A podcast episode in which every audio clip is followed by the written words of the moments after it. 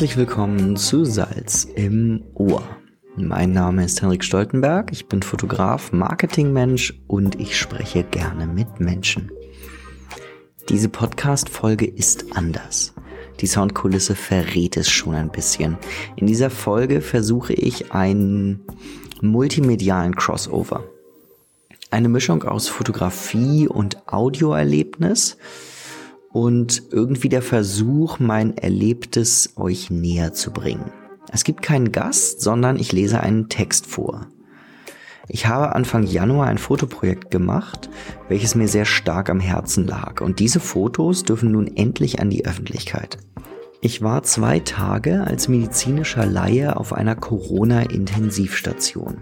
Zweimal eine Zwölf-Stunden-Schicht mit der Pflege. Nun sind wir Menschen ja nun so drauf, dass wir immer alles selber erleben müssen, um Dinge ordentlich zu verstehen. Man kann sich noch so viele New York-Fotos und Videos anschauen, ein Gespür für die Stadt bekommt man erst, wenn man dort steht. Und so ist es wohl auch mit einer Intensivstation. Wirklich verstehen, was es bedeutet, dort zu sein und was Corona mit einem Menschen anrichten kann, begreift man in seiner Gänze erst, wenn man es sieht. Und was es bedeutet, dort zu arbeiten, versteht man wahrscheinlich nie, vollständig. Aber die Nachvollziehbarkeit steigt enorm, wenn man es sehen kann und selbst einmal im Vollschutz gearbeitet hat. Deshalb auch die Idee, diesen Podcast aufzunehmen. Von Fotos über Text hin zu Podcast und noch ein Video inklusive diesem Text. Vielleicht werden die Fotos damit ein bisschen intensiver.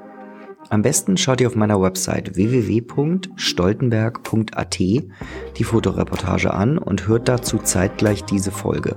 Oder ihr schaut euch das Video an. Dann wird das für euch übernommen.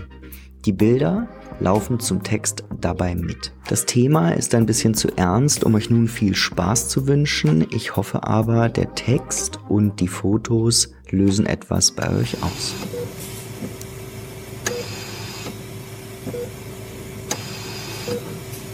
Corona-Intensivstation. Ein Laie begleitet die Pflege. Eine Fotoreportage. Zwei Tage auf einer Corona-Intensivstation. Eine Erfahrung, die ihresgleichen sucht. Dies ist ein Text über meine Erfahrung dieser zwei Tage. Es gibt keinen Anspruch auf Vollständigkeit und es kann sein, dass es nicht zu 100% korrekt ist. Ich bin kein Mediziner und kein Experte. Ich bin kein Mediziner und kein Experte, was die Betreuung von Corona-Patientinnen betrifft. Ich bin Laie. Dieser Text spiegelt lediglich meine Erfahrung wider. Ein Start ins Ungewisse.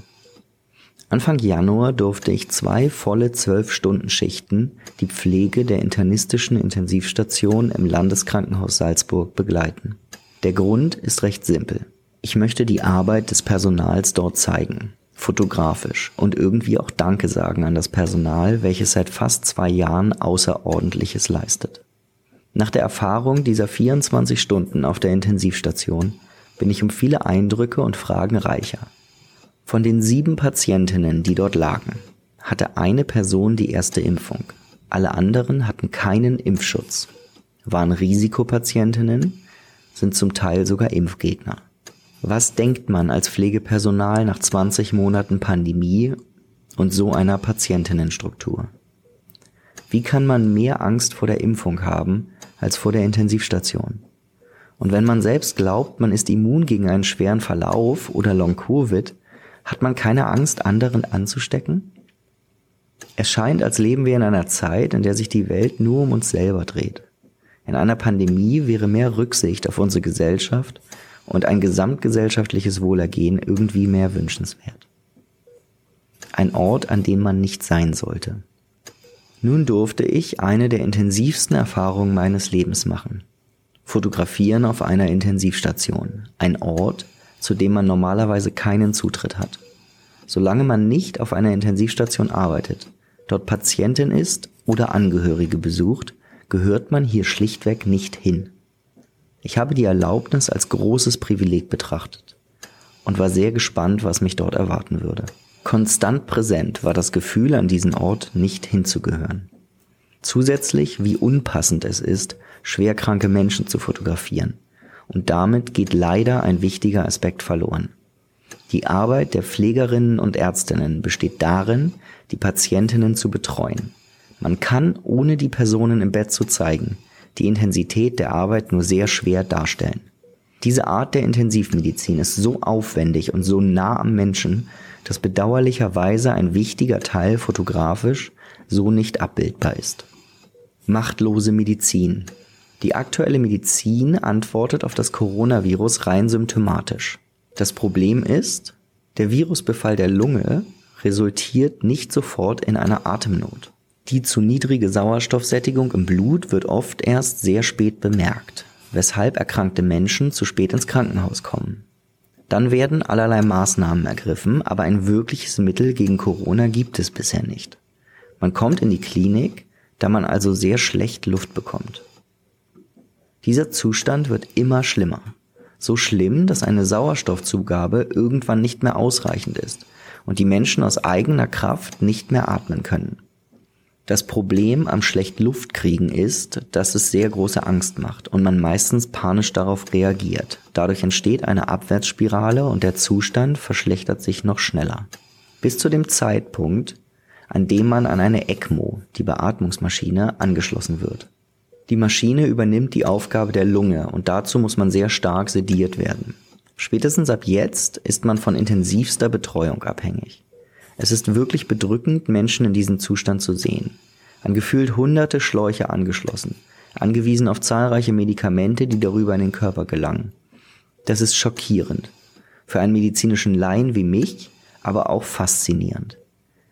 Dort liegen Menschen, die auf hundertprozentige Hilfe angewiesen sind, fast so, als wären sie erst ein paar Monate auf dieser Welt. Und dann ist dieser Gedanke immer im Hinterkopf, dass diese Personen mit einer Impfung höchstwahrscheinlich hier nicht liegen würden.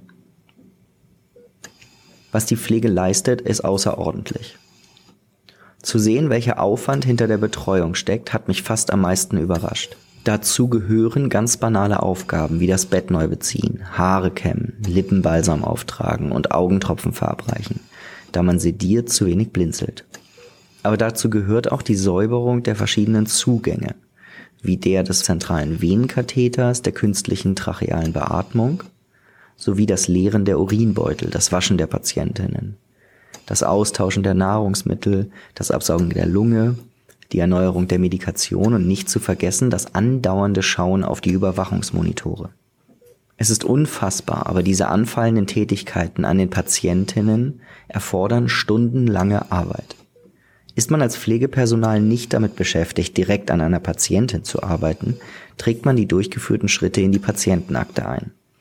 Reicht der Kollegin in Vollschutz benötigtes Material und Zubehör, erwartet die Blutgasanalyse, stimmt sich mit Ärztinnen ab und telefoniert mit Angehörigen.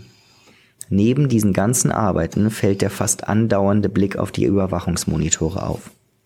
An jedem Bett ist ein Monitor und in anderen Räumen sind noch weitere Monitore, um alle Betten auf einen Blick sehen zu können. Herzfrequenz, Blutdruck und Sauerstoffsättigung. Diese Monitore piepsen, wenn sich irgendein Wert stärker verändert. Es piepst andauernd irgendwo. Neben dem andauernden Geräusch der ECMO. Das bedeutet zwar noch lange kein Herzalarm, aber es bedeutet, dass man sich von der aktuellen Arbeit abwenden muss, um in einen anderen Raum zu gehen und nachzusehen, was da los ist. Diese Aufgaben sind endlos, so wie das andauernde Desinfizieren der Hände. Ich habe sicherlich noch viele Aufgaben vergessen, die erledigt werden müssen, aber ich hoffe, ich konnte ein Gefühl vermitteln. Es ist viel, wirklich sehr viel zu tun. Es ist intensiv.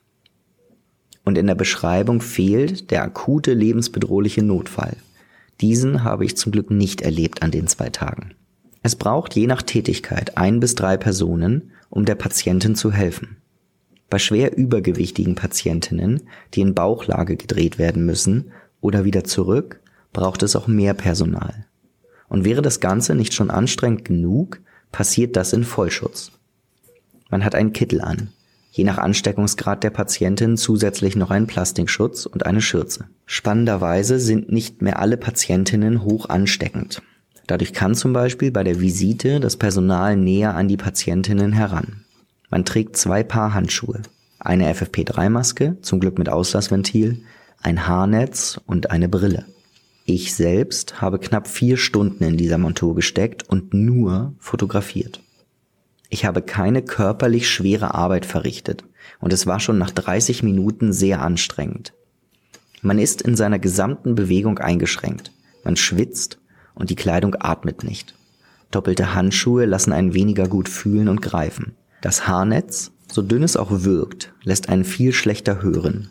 Und die FP3-Maske macht jeden Atemzug extrem schwer. Und dann muss man sich gut überlegen, wie lange man ohne Wasser und ohne Toilette auskommen kann. Das Personal verbringt zahlreiche Stunden in dieser Schutzkleidung. Was das wirklich bedeutet, kann man sich erst vorstellen, wenn man es selbst einmal anhatte. Corona und die Windmühlen.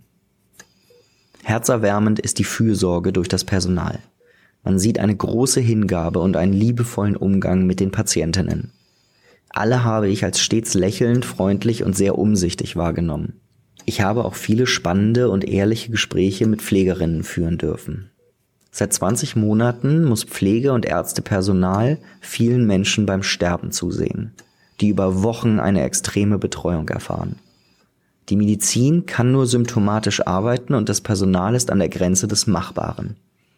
Am Ende wird dieser Kampf sehr häufig verloren und Angehörigen mitgeteilt, dass man es leider nicht geschafft hat. Diese Machtlosigkeit in der Behandlung, die Ernüchterung darüber, dass es noch lange so weitergehen wird, ist zu spüren und zeigt sich, wenn man nachfragt und zuhört. Einige Patientinnen lagen seit 45 Tagen auf Station, bei einer sehr hohen Wahrscheinlichkeit, die Station nicht mehr lebend zu verlassen. Dieses Gefühl spürt man an diesem Ort, bei der Visite und bei den Gesprächen. Aber es gibt auch diese vereinzelten Wunder, die ungemein motivieren. Es gibt zwei Wände mit Dankesschreiben von Menschen, die weder genesen sind und von Menschen, die einfach diese Arbeit wertschätzen wollen. Das ist wunderschön und den ganzen Aufwand wert, sagen mir einige Pflegerinnen. Mein vorherrschendes Gefühl nach zwei Tagen auf Intensiv ist größter Respekt vor dieser Leistung des Personals. Die Metapher gegen Windmühlen kämpfen könnte treffender nicht sein und ich vermag mir nicht vorzustellen, wie es sein muss, seit 20 Monaten diese Belastung körperlich und vor allem seelisch auszuhalten. Ich finde ein Danke an alle, die in diesem Sektor arbeiten, ist mehr als angebracht. Und lasst euch nicht unterkriegen von den Menschen da draußen, die es leugnen, eure Arbeit nicht wertschätzen und sogar so weit gehen, euch zu beschimpfen und körperlich anzugreifen. Das sind nur vereinzelte Menschen, die nicht wissen, wohin mit ihrer Emotion in dieser extrem anstrengenden Zeit. Es sind wenige und sie sind einfach nur laut, aber kein Spiegel der Gesellschaft. Der Spiegel sind über 70 Prozent geimpfte Personen.